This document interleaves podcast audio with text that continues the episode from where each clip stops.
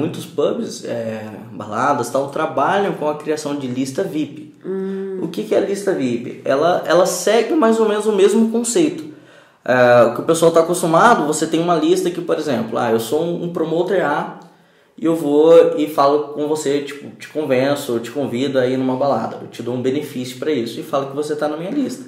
Chega lá, quando você apresenta o seu nome na lista, você tem alguma vantagem, algum desconto, ou simplesmente você é identificado que você está nessa lista.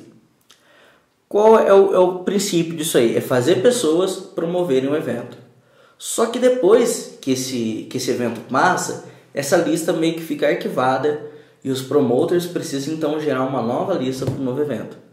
Então, é, da forma que o pessoal faz hoje em dia, não há tanto o empilhamento de lista, né?